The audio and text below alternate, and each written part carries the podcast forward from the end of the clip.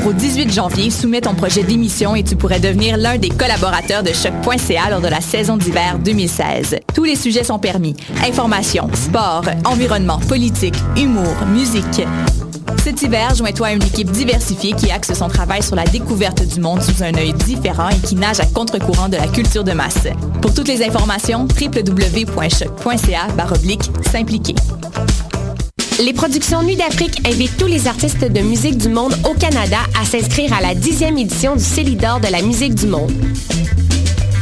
Ce prestigieux concours vitrine est une chance unique de vous faire découvrir et de remporter de nombreux prix. Vous avez jusqu'au 15 décembre 2015 pour soumettre votre candidature. Faites vite, les places sont limitées. Pour plus d'informations, silidor.com. Ça a commencé avec le Montignac. Après ça, il y a eu l'oriental puis l'occidental. J'ai aussi essayé le paléo, le 5-2, le californien, le Atkins. Des régimes, j'en ai fait un puis un autre. Mais je pensais jamais qu'un jour, je serais rendu au régime forcé. Le visage de la pauvreté change. Jusqu'au 24 décembre, c'est la grande guignolée des médias. Donnée chez Maxi, Provigo, Jean Coutu et Via Capital.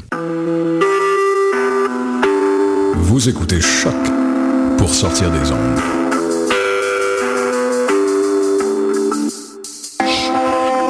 Podcast, musique, découverte.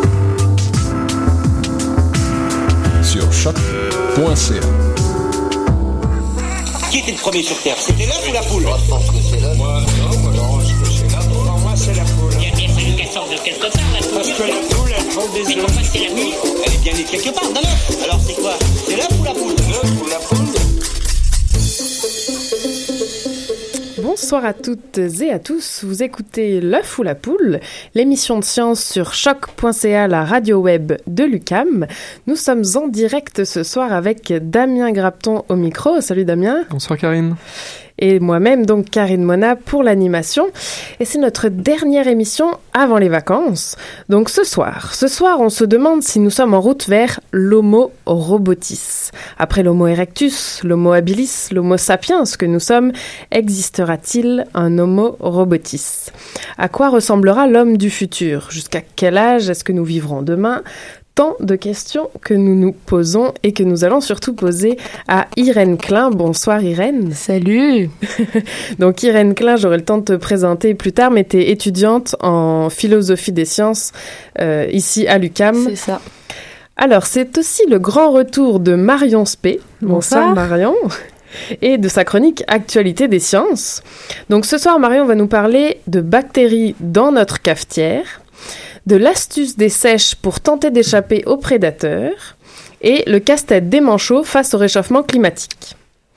Et ensuite, en fin d'émission, nous continuerons avec Tristan Lamour qui a lu et relu Alain Damasio et son livre La zone du dehors. Il nous présente ici sa perspective de ce livre dans sa chronique Science et littérature. Et je terminerai, Damien, cette fois je vais changer un peu au lieu de notre agenda euh, pendant Noël. Je vous laisserai tranquille avec l'agenda, mais par contre, on a fait une petite liste de cadeaux de Noël à saveur scientifique. Merci Karine, j'espère que tu me feras un petit cadeau. En attendant, on attaque avec Marion, le grand retour du Jedi, et tu nous parles du casse-tête des manchots face au réchauffement climatique. Qu'est-ce que ça veut dire tout ça? Alors, je vais vous expliquer. Alors, vous n'êtes pas sans savoir déjà que vient de se terminer la COP 21. C'est la 21e conférence sur le climat à Paris. Donc, 195 pays ont signé un accord qualifié d'historique. Et le cœur de cet accord était de contenir le réchauffement bien en dessous des 2 degrés par rapport au niveau pré-industriel. Et même, et ça c'est une nouveauté, de poursuivre les efforts pour limiter la hausse des températures à 1,5 degré. Alors, pour cette raison, j'avais envie de commencer sur un sujet réchauffement climatique. À ces mots, réchauffement climatique, on ajoute souvent des emblèmes. Alors on pense à l'ours blanc dans le Grand Nord et dans le Grand Sud, euh, l'emblème serait le manchot. Les manchots empereurs ou les manchots Adélie par exemple, qui dépendent de la glace de mer, donc c'est donc la banquise, pour se reproduire et pour survivre. En 2014, à Dumont-d'Urville, c'est le nom de la base scientifique française qui est située en Antarctique, il y a eu un phénomène exceptionnel, une saison mortelle. Vous allez me dire que c'est un sujet étrange pour une actualité scientifique, mais en fait on en reparle aujourd'hui tant l'épisode a été exceptionnel. On en reparle aussi parce que Luc Jacquet, le réalisateur de La Marche de l'Empereur et du récent La glace et le ciel, dont je vous avais d'ailleurs parlé, je suis sûre que vous vous en rappelez, c'est le film sur la vie de Claude Lorius, euh, ce scientifique qui a découvert l'impact de l'homme sur le climat. Alors Luc Jacquet donc est sur place euh, en Antarctique et revient justement sur ces événements dans les médias. Et alors, qu'est-ce que ça veut dire c'est, euh, cet événement exceptionnel, cette saison mortelle? Alors, excellente question. Revenons d'ailleurs sur cette euh, saison mortelle. Alors, sur le site de Dumont-Durville, euh, il faut savoir qu'il y a environ 15 000 couples de manchots Adélie. Et normalement, quand tout va bien, on compte en fin de saison de reproduction entre 5 000 et 20 000 poussins qui sont prêts à partir en mer. Et en 2014, il y en a eu zéro, tout simplement aucun, et c'était du jamais vu. Alors en cause, euh, une banquise qui a débâclé trop tard, obligeant les manchots à parcourir des dizaines de kilomètres à pied, ou devrais-je dire à pattes, pour trouver leur nourriture. En cause aussi de la pluie, et ça c'est un phénomène inédit en Antarctique. Si bien que les poussins se sont retrouvés mouillés, puisque leur duvet, certes chaud, n'est pas imperméable. Alors en plus de mourir de faim, certains sont morts de froid. Je vous avais dit que c'était exceptionnel. Alors les Adélies ne sont pas les seuls à souffrir des aléas du climat, et ça c'est un sujet un peu plus actuel. Une étude de, dans la revue Nature, Nature Communication, Bon, allez, tant pis pour le l'accent, on s'en fout, on le refait pas. Euh, donc, elle est parue le 27 octobre dernier et elle indique que chez les manchots royaux, cette fois, qui eux se reproduisent dans l'archipel des Crozets, au sud de l'océan Indien, eh bien, les, les anomalies climatiques de ces dernières années affectent la recherche de nourriture. Le front polaire, donc c'est la zone de rencontre entre les eaux chaudes et les eaux froides, et qui euh, est une véritable profusion de proies pour les manchots, eh bien ce front s'éloigne des îles et oblige les manchots à parcourir de plus longues distances pour trouver de quoi manger. Donc c'est encore une fois un problème de nourriture. C'est ce qu'ont découvert donc des, des chercheurs français et japonais en ayant équipé les oiseaux de balises Argos et d'enregistreurs spécialisés. Selon les scientifiques, les oiseaux pourraient avoir à délaisser cette région si les choses persistent ainsi. On est donc content que les efforts soient faits pour tenter de ralentir les mauvaises nouvelles concernant les manchots. Et j'aimerais vous faire écouter un petit son. Euh, c'est des manchots empereurs adultes et poussins.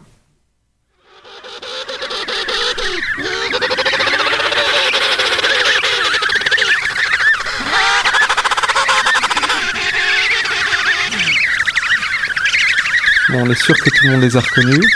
Maintenant, on va changer de sujet, on part complètement ailleurs. Tu vas nous parler de café tu vas décevoir beaucoup des amateurs de cette boisson. Oui, malheureusement, et je pense d'ailleurs à notre collègue Élise qui affectionne, il me semble, cette boisson excitante. Euh, c'est plus particulièrement les amoureux du café issus des machines à café qui seront déçus. Selon une étude publiée le 23 novembre dans Scientific Reports, une revue du groupe Nature, alors il s'avère qu'elles sont de véritables incubateurs de bactéries. Des chercheurs de l'université de Valence en Espagne ont testé une dizaine de machines à café de la marque Nespresso et les résultats sont sans appel. Malheureusement, entre 35 et 67 espèces de bactéries ont été décelées. Rien que ça. Alors Pseudomonas, Acidovorax ou encore euh, Enterococcus, elles sont extrêmement nombreuses. Le hic, c'est que certaines possèdent des propriétés pathogènes et donc peuvent être transmises, euh, peuvent transmettre pardon, des maladies. Alors oui, c'était assez prévisible de voir des bactéries dans ces machines puisqu'elles sont un milieu chaud et humide, absolument parfait pour accueillir une prolifération bactérienne. Mais ce qui est un petit peu plus étonnant, c'est que la caféine est un alcaloïde naturel qui possède des propriétés antibactériennes.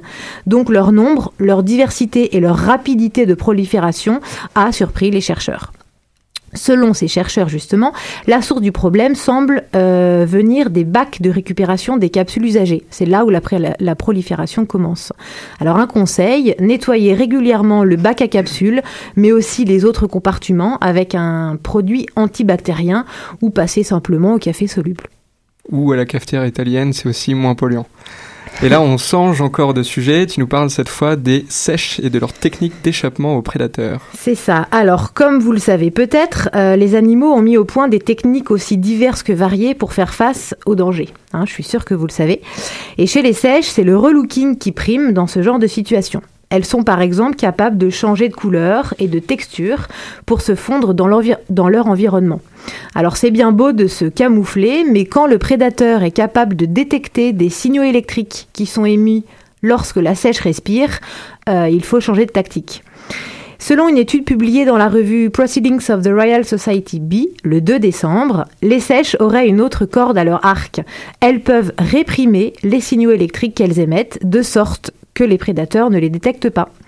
Et il va sans dire que chez ces animaux au corps mou et sans défense, toute stratégie qui leur éviterait d'échapper aux prédateurs est évidemment bonne à prendre. Alors les chercheurs ont mesuré le champ électrique des sèches en captivité alors que euh, leur montraient sur des écrans d'iPad des silhouettes de crabes considérées comme euh, non menaçants ou bien des silhouettes de prédateurs comme le requin. Et la différence était euh, assez flagrante. Euh, alors que rien ne semble perturber les sèches à la vue de l'ami crabe, elles se figent à la vue d'un requin, aplatissent leur corps, réduisent leur taux de ventilation et, et c'est là la nouveauté, recouvrent leurs orifices qui émettent le signal électrique avec leurs nageoires. Et ça marche bien parce qu'en exposant des requins à ce champ électrique réduit, il s'avère effectivement qu'ils captent moins bien la présence des sèches. Ils mordent moitié moins que quand elles sont au repos et donc en mode je ne me camoufle pas. Bien joué les sèches et ce sera le mot de la fin. Merci Marion. Avec Monsieur plaisir. Frankenstein. Victor, s'il vous plaît. En fait, votre promesse me désoriente, sachez-le. Igor, parle, qu'en penses-tu? Tous les jours, la science et la technologie bouleversent notre façon de vivre. Bien parlé, mes compliments. Alors on continue avec notre invitée Irène Klein. Donc Irène, comme je disais euh, brièvement en introduction, tu es étudiante en philosophie, donc ici à l'UCAM, mais en vrai tu es entre l'UCAM et Nanterre en France. Mais là pour ta troisième année, tu as choisi l'UCAM, donc euh, en philosophie, et tu veux continuer en master euh, qui couple la bioéthique et la philo des sciences, et pour ça tu vas certainement migrer en Belgique, euh, à Bruxelles. Voilà, j'ai pas fini de voyager. Voilà. Donc, euh, pour commencer, avant de, avant de commencer avec nos questions, l'idée du sujet d'aujourd'hui, c'est parce qu'on a des une multiplication des découvertes scientifiques et des technologies qui laissent penser, en tout cas à certains, qu'un jour on peut tendre vers ce que certains appellent déjà l'homme augmenté, voire immortel. Ça t'intéresse, ça, Damien? Oui, surtout être immortel. Donc, certains en Déjà rêvent. augmenté. Comment Je suis déjà augmenté. Donc certains en rêvent, les transhumanistes, et pour eux, c'est euh, l'humain augmenté, donc grâce aux technologies, voire même le post-humain. Mais cette perspective laisse personne indifférent, elle suscite l'excitation chez certains euh, de voir cette réalisation de, de folles aspirations, mais également la crainte de l'apparition des pires dérives, évidemment. Donc on commence tout de suite avec toi, donc on parle de transhumanisme. Peut-être que tu pourrais nous dire pour commencer ce que c'est que le transhumanisme. Bien sûr. Alors, on va d'abord s'attarder un peu sur le mot. Donc, euh, étymologiquement, trans, ça veut dire euh, au-delà. Bah, humanisme, on sent euh, l'humain, etc. Donc, ça va être vraiment dépasser l'humain et sa condition. Alors, selon la légende, ça- le terme aurait été utilisé pour la première fois par Julian Huxley. Donc, c'est le frère de Aldous Huxley, celui qui a écrit Le meilleur des mondes. Donc, il était scientifique. Euh, et donc ce, courant est apparu entre les États-Unis et l'Angleterre pour la première fois. Donc c'est un courant de pensée intellectuelle, culturelle et scientifique. Donc il y a vraiment ces trois aspects-là qui sont très importants qu'on peut pas séparer. Euh, et donc c'est vraiment vraiment le, sujet et ce à quoi ils tendent, c'est euh, la modification de l'homme par la machine et euh, pour aller jusqu'à l'immortalité. Ça c'est vraiment euh, le but ultime. Voilà. Donc tu dis, tu le définirais plus comme une philosophie, un courant de pensée, un Les- domaine de la science Ouais, euh, vraiment, vraiment les trois. Parce que c'est c'est vraiment un mouvement hyper global. On, on peut pas dire euh, vraiment c'est un courant scientifique ou une philosophie parce que ça lie vraiment euh, tout ça. D'accord. Donc voilà. On l'a pas dit, je te coupe Damien, mais c'est qu'on a un public ici ce soir. Alors on veut savoir s'ils sont bien là. On va les faire applaudir Irène pour cette première question. Merci public. On sait que la réponse devait être bonne à la question. On va faire un petit quiz à la fin. Et euh, est-ce que est-ce que c'est réaliste tout ça ou est-ce qu'on ne parle pas un peu de science-fiction? T'as dit que c'était euh, le, le frère d'un écrivain de science-fiction qui avait inventé ce, ce terme. Alors, euh, une des grandes problématiques dans le transhumanisme, c'est de savoir qui de la science-fiction ou qui de la science influence euh, l'un et l'autre. Donc on voit qu'il y a beaucoup, beaucoup euh, d'œuvres euh, de science-fiction qui ont été réalisées, par exemple Matrix, Blade Runner, Elysium, etc., qui poussent vraiment la science dans ses, dans ses retranchements et dans ses limites. Et euh, mais d'un côté, on voit que la science influence aussi ça, parce qu'à chaque avancée scientifique, il y a des, œuvres qui émergent, des, livres, des films, etc. Donc d'un côté, ça peut être réaliste, mais de l'autre, comme c'est toujours quelque chose qui, porte sur le futur, on peut pas prédire exactement comment ça va se passer, les conséquences. Du coup, c'est toujours un peu dans le flou, mais on verra par la suite ce qui va se passer. voilà. Oui, vas-y. On disait qu'un enfant conçu dans l'amour avait une plus grande chance d'être heureux. C'est une chose que l'on ne dit plus. Je ne comprendrai jamais ce qui a poussé ma mère à placer sa confiance dans les mains de Dieu plutôt que dans celles de son généticien local. Dix doigts, dix orteils, c'est tout ce qui apportait autrefois. Plus maintenant. Le jour où je suis né, alors que je n'étais âgé que de quelques secondes, le moment exact et la cause de ma mort étaient déjà connus.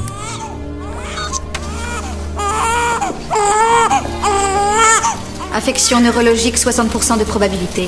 Psychose maniaco-dépressive, 40% de probabilité. Donc Irène, à partir de quand parle-t-on de transhumanisme? Parce qu'on sait déjà qu'il y a des implants qui existent, euh, il y a des foires, il n'y a pas si longtemps, il y a une foire au cyborg.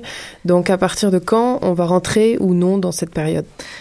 Alors, comme c'est un mouvement qui est très émergent, il n'y a pas de définition vraiment hyper claire.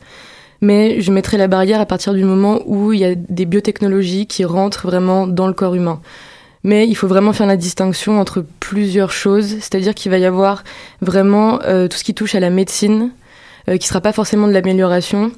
On pense notamment aux prothèses bioniques qui vont permettre euh, à des gens de pouvoir remarcher, ou même euh, on a eu récemment aux États-Unis l'implant d'un œil bionique qui permettait à, quelqu'un qui avait presque perdu complètement la vue de voir euh, hyper clairement.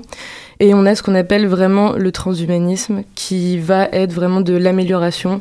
Donc par exemple, euh, dans l'armée américaine, euh, il y a vraiment des expérimentations euh, où on pose sur, sur, les, sur les soldats un exosquelette et on les ramène sur le terrain pour qu'ils soient beaucoup plus performants, entre gros guillemets, pour tuer plus de civils, etc. etc.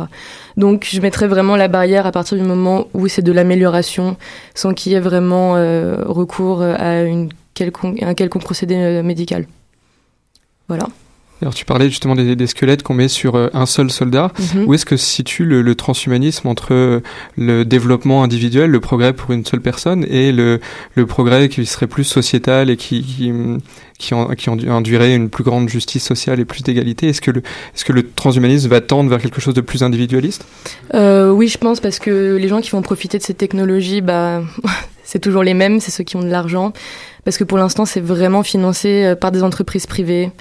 Google, par exemple, euh, qui a injecté des milliards de dollars dans, euh, dans un laboratoire de recherche qui s'appelle Calico. Et euh, donc, euh, les personnes qui vont en bénéficier, ça va être vraiment celles qui ont les moyens et celles qui sont informées pour, donc c'est-à-dire les, les gens encore qui ont les moyens de s'informer, qui ont les moyens de débattre sur ça, etc., et qui ont toutes les informations en poche. Donc je pense vraiment pas que le transhumanisme amène à plus d'égalité. Je pense pas. C'est plutôt clair comme réponse. Voilà. Alors tu viens déjà un peu d'y répondre. En effet, on sait que dans la Silicon Valley, comme, euh, comme des grosses entreprises comme Google sont très intéressées par ce type de recherche. Mais est-ce que dans la recherche dite publique, Mhm. est-ce qu'il y a des personnes qui sont intéressées à- par ce type de problématique? Euh, oui, euh, dans la recherche publique, il y a bah, déjà le gouvernement américain qui aimerait euh, doter euh, ses, ses citoyens pour des raisons médicales de puces RFID. Euh, C'est-à-dire C'est des puces à radio- radio-identification. Ok. Donc, euh, par exemple, dans l'Obamacare, donc la le projet de sécurité sociale euh, d'Obama, il était marqué que c'était mieux pour les citoyens américains de posséder une puce pour savoir vraiment ce que tout le monde avait dans le sang. Donc, ce qui n'est pas, ce qui n'est pas plus mal pour, euh, par exemple, les diabétiques, parce qu'ils n'auraient plus besoin de se piquer tout le temps, ils sauraient leur taux d'insuline, etc., etc. Mais on peut se poser la question vraiment euh, de la surveillance, parce que vraiment toutes les données seraient regroupées à un seul endroit. Donc, si genre euh, le gouvernement va avoir accès euh, à, euh, au corps de son citoyen, il peut, il peut à tout moment vérifier ce qu'il y a dedans. Donc voilà, mais ça se passe surtout aux États-Unis pour l'instant, et mais en Europe c'est très très peu développé au niveau gouvernemental en tout cas. Voilà. Est-ce qu'il est-ce qu'il faut en avoir peur? Alors, euh, il faut en avoir peur jusqu'à un certain point, parce que je pense que la peur fait pas vraiment avancer les choses ni la recherche, mais il faut être vraiment très très prudent. Il y a des comités d'éthique, des comités de bioéthique qui justement surveillent, en tout cas, les avancées gouvernementales. Mais tout ce qui est de l'ordre du privé, c'est encore euh, très peu légiféré par les gouvernements. Mais euh, je pense qu'il faut un petit peu se méfier et vraiment euh, faire beaucoup beaucoup de prévention parce que si on cadre pas vraiment le travail des scientifiques, je pense qu'on peut arriver vraiment à des grosses dérives, vraiment changer euh, changer l'humain dans son essence. Je pense que c'est assez grave. Euh, Il y a certains films d'ailleurs qui nous qui nous mettent en garde contre ça, par exemple Bienvenue à Gattaca. Oui, c'est l'extrait qu'on entendait. Tout à Voilà, exactement, qui veut vraiment modifier avant la naissance et prélever les mauvais gènes pour que on ait vraiment une société qui arrive à une uniformisation totale, excusez-moi, et arriver à un eugénisme euh, où on pourra plus reculer après, parce que les humains non modifiés deviendront moins bons entre guillemets, moins performants que ceux qui auront été euh, modifiés. Puis, puis comme tu disais tantôt, euh, dans le sens où on tend pas vers de la justice sociale, c'est que on- ça sera les mêmes qui vont être reproduits. Voilà, c'est ça. Et ceux qui disparaîtront, ben, ça Et les- si, si c'est encore ceux qui ont le plus de moyens qui ont accès à une vie plus longue et que c'est les pauvres qui se retrouvent vraiment euh, à vivre moins longtemps, bah, ce sera juste euh, la continuité de ce qui se passe aujourd'hui. Donc je pense vraiment pas que ça tendre euh, vers une justice sociale et qu'il faut vraiment contrôler tout ça de très près. Est-ce qu'il existe en fait des, des, associations qui vont faire de la prévention, comme tu disais, parce que tu, tu, recommandais ça? Euh, bah, pas spécifiquement sur le transhumanisme, mais il y a des, beaucoup de comités euh, de bioéthique euh, à l'échelle européenne, aux États-Unis, ici au Québec, au Canada, etc., etc., qui vont plus se centrer sur la recherche qui est faite sur les animaux, sur les humains, etc. Mais dans une problématique plus, large, ça peut rentrer effectivement dans la prévention du transhumanisme. Voilà. Alors, excusez. Tu perds ta voix. Du coup, est-ce que c'est pour ça que tu veux faire ton master en bioéthique après? Voilà, c'est ça. C'est, j'aimerais bien vraiment travailler avec euh, des médecins, des chercheurs et des avocats pour avoir une application concrète euh, de l'éthique, faire avoir de l'éthique appliquée, de la bioéthique, pour justement apporter cette vision des sciences humaines. Je trouve qu'il manque un peu à la formation des juristes, des médecins, etc. Et pour qu'ils aient pas les pleins droits sur euh, sur la vie humaine, parce que je pense que c'est pas forcément les personnes les plus éclairées pour euh, comprendre et savoir euh, vraiment tous les enjeux. Et beaucoup, j'ai beaucoup de scientifiques, excusez-moi, ont plutôt une vision à court terme sans vraiment euh, prédire les conséquences sociétales euh, de, de- des recherches qu'ils font. Donc je pense que c'est c'est pas mal que des gens qui soient formés vraiment en sciences humaines et sociales euh, soient un peu là pour les pour les calmer. Oui, c'est l'intérêt de la bioéthique. Voilà. Oui, c'est ça. C'est souvent les, les, les scientifiques vont amener une découverte, vont amener une, une nouvelle réflexion, Mhm. mais ils vont devoir la soumettre Oui, à voilà, des ça. philosophes des sciences ou des éthiciens qui vont euh, euh, réfléchir sur les Voilà. conséquences de cette découverte. Et même comprendre euh, comment comment on en est arrivé là, tous les mécanismes de pensée, les méthodes, etc. Et si on prend en compte aussi euh, l'histoire des sciences, voir dans quelle idéologie ça, s'inscrit, je trouve que c'est hyper intéressant d'avoir une vision plus globale euh, que que juste avoir une vision scientifique. Voilà. Alors justement, dans, dans quel contexte ça s'inscrit? Comme tu disais, le, le, on- on- avec l'histoire des sciences, on peut comprendre un petit peu comment on est arrivé à telle ou telle découverte, mais le, le transhumanisme, c'est vrai. Est-ce que c'était quelque chose de logique finalement avec le progrès scientifique? Est-ce que c'était Hmm. inévitable? Oui, je pense parce que bah, on voit par exemple dans les mythes grecs, par exemple euh, Prométhée, etc., qui est toujours, euh, on- on veut toujours vraiment s'améliorer en soi, et je pense que ça fait partie vraiment de l'essence de l'humain de vouloir s'améliorer.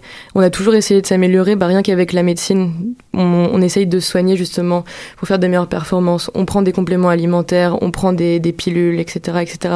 Il y a du dopage sportif, mais là, avec vraiment euh, l'essor de la technique et des biotechnologies, je pense que c'était un peu inévitable qu'on veuille essayer sur sur euh, bah, sur nous-mêmes en fait, pour voir vraiment euh, comment ça pourrait comment ça pourrait nous amener vraiment à un poste humain qui n'aurait plus de maladie, qui n'aurait plus qui n'aurait plus ce processus comme ça de vieillissement et enfin la, la vie serait plus belle en soi. Enfin en tout cas Plus longue, en tout physiquement, cas. voilà, physiquement, on aurait on aurait plus de maladie, euh, on s'embêterait plus à prendre des médicaments, à marcher avec une canne, etc. Donc quand même, enfin on pense que ça peut être, ça peut euh, être pas mal quoi. Mais il faut voir toutes les toutes les implications sociétales euh, que ça peut avoir. Alors pour l'anecdote, je crois qu'il y a déjà des hommes politiques, en tout cas en Angleterre et aux États-Unis, qui font du transhumanisme leur Ah, Exactement. cheval de bataille.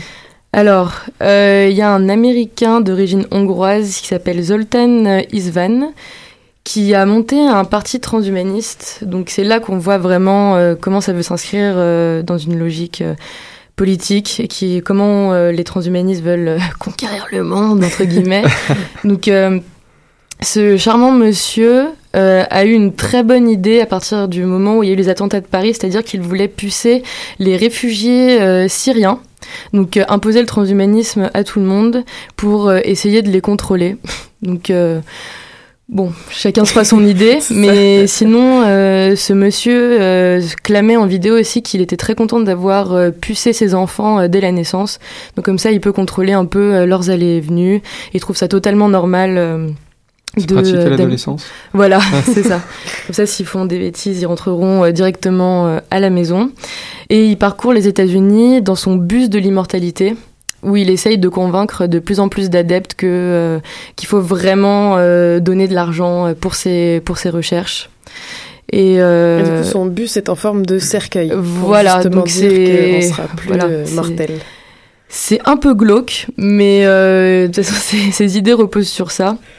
Donc, euh, il dit, il y avait une vidéo, il disait que si chaque citoyen américain donnait à peu près 10 dollars, on aurait, euh, on aurait, euh, comment dire, euh, on aurait fini la question de l'immortalité Ah euh, très rapidement et que pour lui c'était vraiment euh, l'aboutissement euh, ultime de, euh, de l'Amérique, de que tous les citoyens soient immortels. Donc voilà. Moi, je sais pas si on préfère ça ou Donald Trump, mais Certes. voilà. Il s'est on- pas encore positionné sur le sujet du, du Chac- transhumanisme. Chacun se fait son idée, voilà. Il y a un parti transhumaniste au Canada aussi, mais ils avaient, ils ont pas proposé de candidat aux dernières élections. Donc j'imagine qu'ils sont pas très nombreux encore. Non, C'est surtout développé ouais, aux États-Unis pour l'instant. Voilà.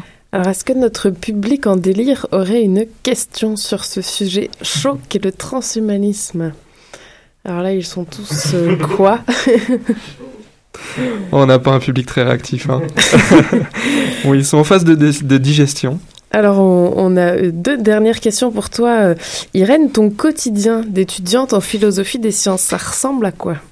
Euh, bah, J'aime bien coupler la philo des sciences, l'éthique et la bioéthique, parce que dans mon sujet, je pense que on peut pas vraiment séparer euh, ces disciplines-là.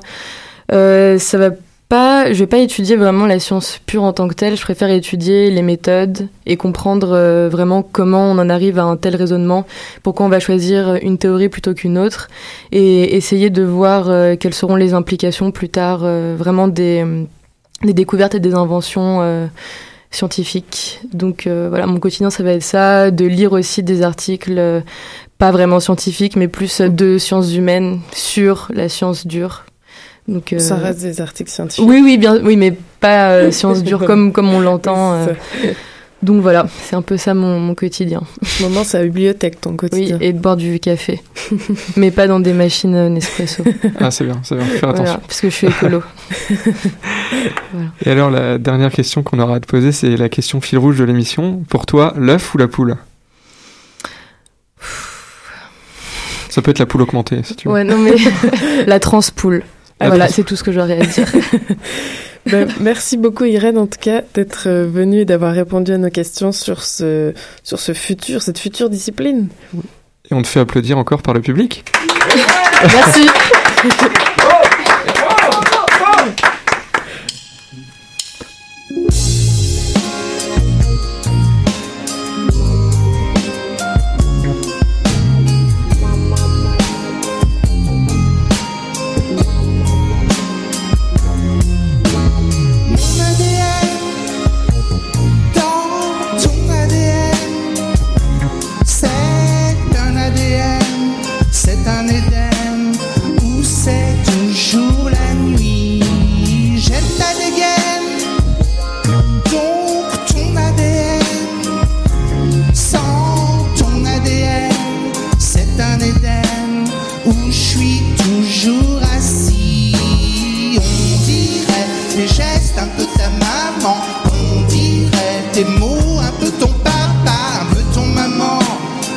Papa.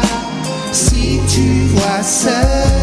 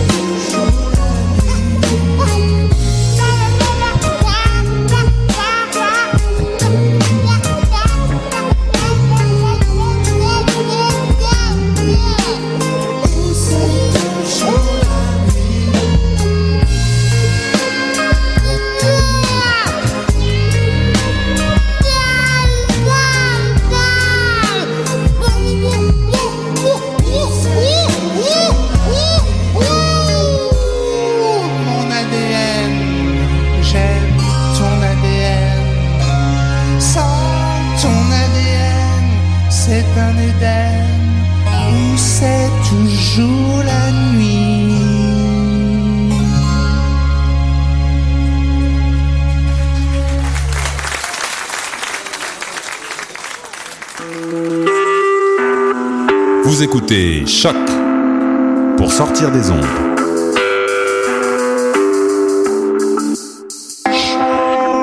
Podcast, musique, découverte. Sur choc.ca. Et c'était Philippe Catherine sur choc.ca avec ADN. C'était le thème de l'émission de ce soir. Et maintenant, on va tout de suite euh, enchaîner avec la chronique de Tristan Lamour sur la littérature et les sciences. Et ce soir, il nous parle de Alain Damasio, La zone du dehors. Non, pas la zone du dehors, autre chose. Si, la zone du dehors. Oui, très bien. La zone du dehors. En fait, la zone du dehors, c'est le premier roman de mon auteur favori, qui s'appelle Alain Damasio, comme vous l'avez dit. Euh, dans ce bouquin, il nous parle d'un monde euh, qui est très contrôlé, sur une planète lunaire, où les hommes vivent sous un dôme, dans une immense ville-État. À l'extérieur de ce dôme, il n'y a rien.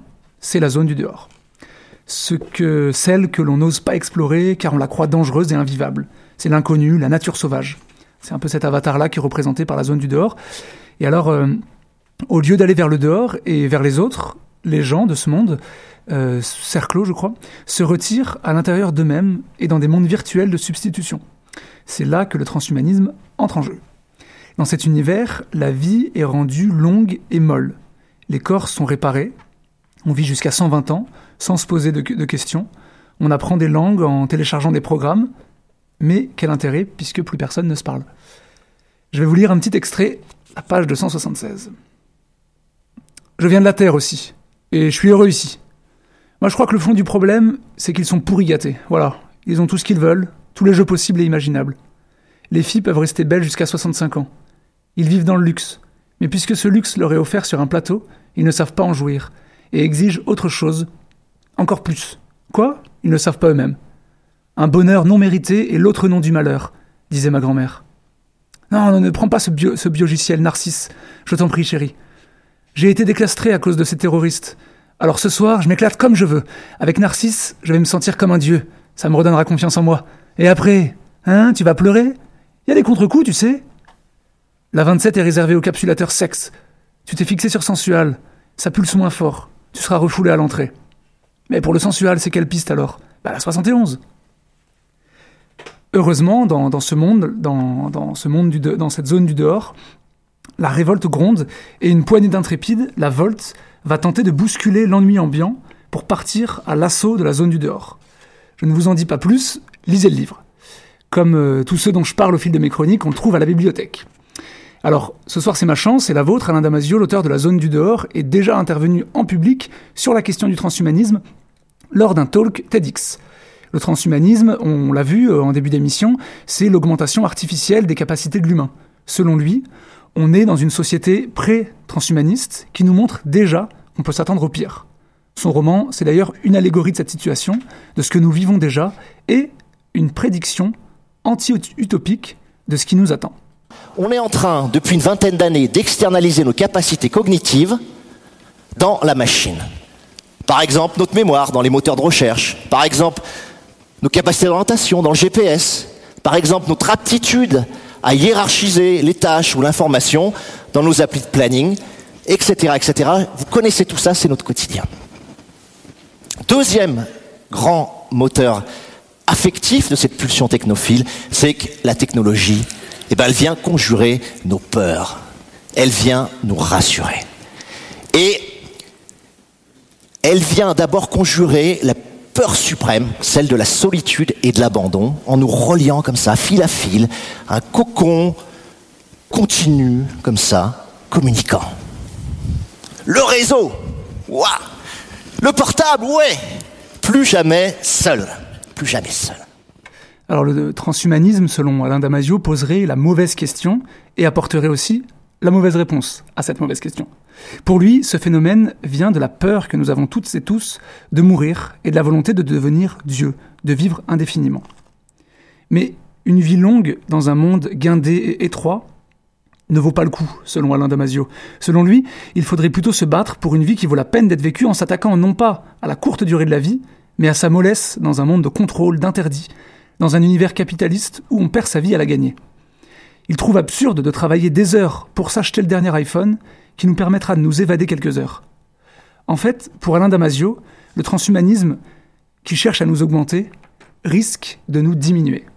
Si on définit comme ça conceptuellement le pouvoir comme la capacité de faire faire, de déléguer l'action, alors que la puissance serait la capacité de faire, de déployer l'action par soi-même directement, alors il me semble qu'on dispose là d'un critère précieux pour essayer de conduire nos vies dans cette bulle comme ça bruissante d'outils qui nous enveloppent.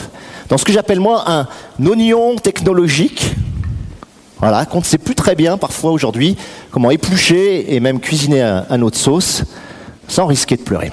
Alors sa conclusion, elle est simple, le, pouvoir que nous offre le transhumanisme ne dépassera jamais la puissance. C'est deux concepts qui l'opposent, pouvoir et puissance. Cette puissance que nous avons déjà en nous. Je laisse encore la parole à Alain Damasio. Le transhumaniste croit qu'il manque à l'homme quelque chose. Eh bien moi je vais vous dire, j'ai la tranquille et furieuse conviction que l'être humain a en lui absolument tout ce dont il a besoin pour une vie riche, intense et féconde. Et oui, il ne nous manque rien, nous avons tout, et nous avons tout en nous pour une vie passionnante, y compris la révolte. Cette révolte, il reste encore à aller la puiser. Je vous invite vraiment à lire ce livre, La zone du dehors, et les autres ouvrages d'Alain Damasio d'ailleurs. Pas compliqué, sa bibliographie euh, en entier ces trois livres. On se retrouve euh, l'année prochaine. On se quitte avec un extrait du texte du poète Stig Dagerman qui rejoint Alain Damasio dans son amour de la vie sauvage. C'est interprété par le groupe Les Têtes Raides et ça s'appelle Notre besoin de consolation est impossible à négocier.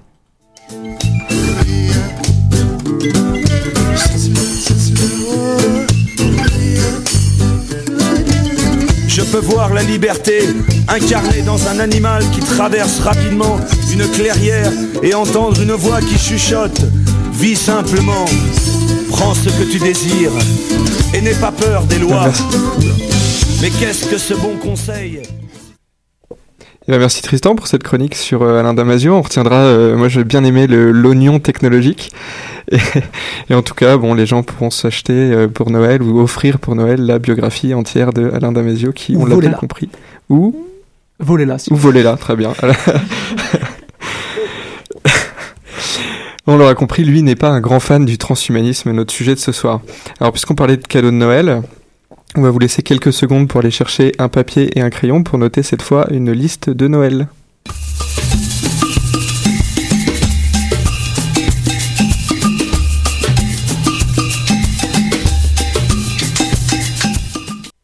Alors en effet, pour finir, Damien, ce soir et pour cette dernière émission de l'année, donc je n'ai pas pris le temps de faire un agenda, mais par contre une liste non exhaustive de cadeaux de Noël. Parce que nous sommes bien vivants, hein, pour l'instant, en attendant le transhumanisme ou l'homme augmenté, on est bien vivant, on va en profiter et qui plus est, c'est les vacances pour la plupart d'entre nous, donc souvent un temps pour euh, justement se rapprocher des uns des autres et prendre du temps avec nos familles, nos amis donc par l'intermédiaire de cadeaux, entre autres. Mais donc là, ces cadeaux, je les ai voulus certes originaux parce qu'ils ont un caractère scientifique, donc on s'entend que sur le coup, on se dit oh, oh, non, pas des sciences à Noël. Mais on peut tout à fait faire un cadeau éthique, local, euh, qui est utile, qui pollue pas, etc., etc. Une des façons, c'est tout simplement d'offrir une sortie, une sortie au musée, une sortie au cinéma. Donc là, à Montréal, on pense au Centre des sciences qui, euh, qui ont un IMAX. Donc l'IMAX du Centre des sciences, j'en ai déjà parlé ils ont une belle programmation, ça change de l'ordinaire. C'est certes en 3D, mais c'est sur la science, sur la nature. En ce moment, ils ont le monde de l'invisible et le tout dernier, je crois, sur euh, euh, la nature euh, dans un dans un pays en Afrique. Donc voilà, on peut penser à des sorties de musées. Donc il y a aussi le Biodôme, le Planétarium, le Centre des Sciences, la Biosphère, le musée Redpath, L'exposition en ce moment à la Grande Bibliothèque dont j'ai déjà parlé, tout ça c'est euh, pour ce qui est à Montréal, mais si, vous montez un petit peu plus au nord à Laval, il y a le musée Armand Frappier. À Sherbrooke, on s'en va au musée de la nature et des sciences. À Bécancourt, le centre de la biodiversité du Québec. Et enfin à l'île verte, mais là il faudra patienter, euh, sans doute à l'été, vous avez le musée du squelette. Il y a aussi des euh, aquariums. Il y a l'aquarium de Québec, il y a l'écomuséum de Sainte-Anne-de-Bellevue. Euh, Damien à faire pendant les vacances, n'est-ce pas? Donc voilà, ça c'est mon premier volet vraiment sorti euh, ensemble et pour, pour rapprocher les gens. Ensuite, vous avez des livres, les livres dont on a parlé dans cette émission. On a le livre du biomimétisme, donc qui est L'art d'imiter la nature de Moana Lebel et d'André Mathieu, sorti cette année. On a aussi les livres du pharmacien qui s'attaque aux mythes scientifiques et qui démonte les pseudosciences, ou encore le nutritionniste urbain avec son livre Sauver la planète, une bouchée à la fois. Donc tous ces livres sont de cette année, vous les trouverez euh, à peu près euh, partout. On pense aussi à des abonnements, des abonnements Damien à des magazines, donc des magazines de sciences bien sûr, et le Québec en est doté de nombreux en fonction de l'âge que vous voulez cibler.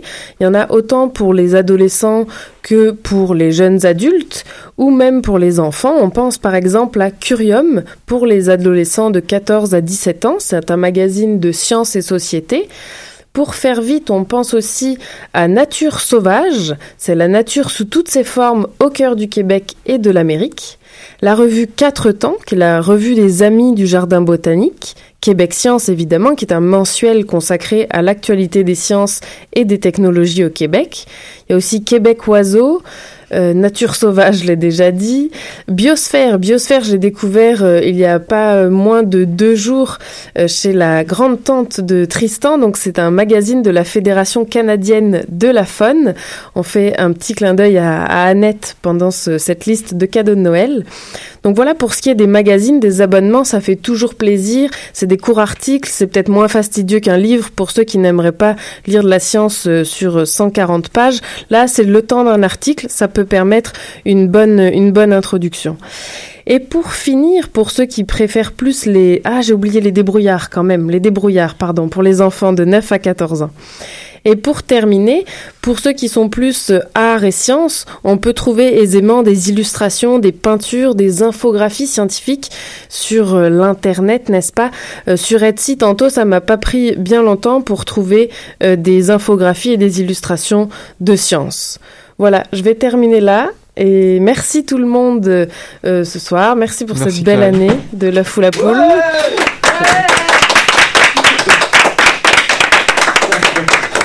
Quelle liste, quelle liste de Noël Et t'as oublié qu'on pouvait aussi offrir des abonnements à notre compte Twitter ou à notre page Facebook. Et ça, c'est gratuit, Damien. et nous, on se retrouve en janvier, puisque c'était la dernière émission de cette, euh, cette saison. Et on ne sait pas encore ce qu'on vous prépare, mais on va préparer tout ça pendant les vacances tranquillement. D'ici là, vous pouvez écouter toutes les émissions, toutes, sans exception, sur le site web de Choc ou sur euh, iTunes aussi, si vous savez comment ça marche. ben, merci Damien. Merci Karine. Merci Irène. Merci à vous, bravo. Merci Marion qui est en coulisses derrière avec Tristan et merci Lou à la technique ce soir qui secondait Tristan. Qui était le premier sur Terre? C'était l'œuf ou la poule?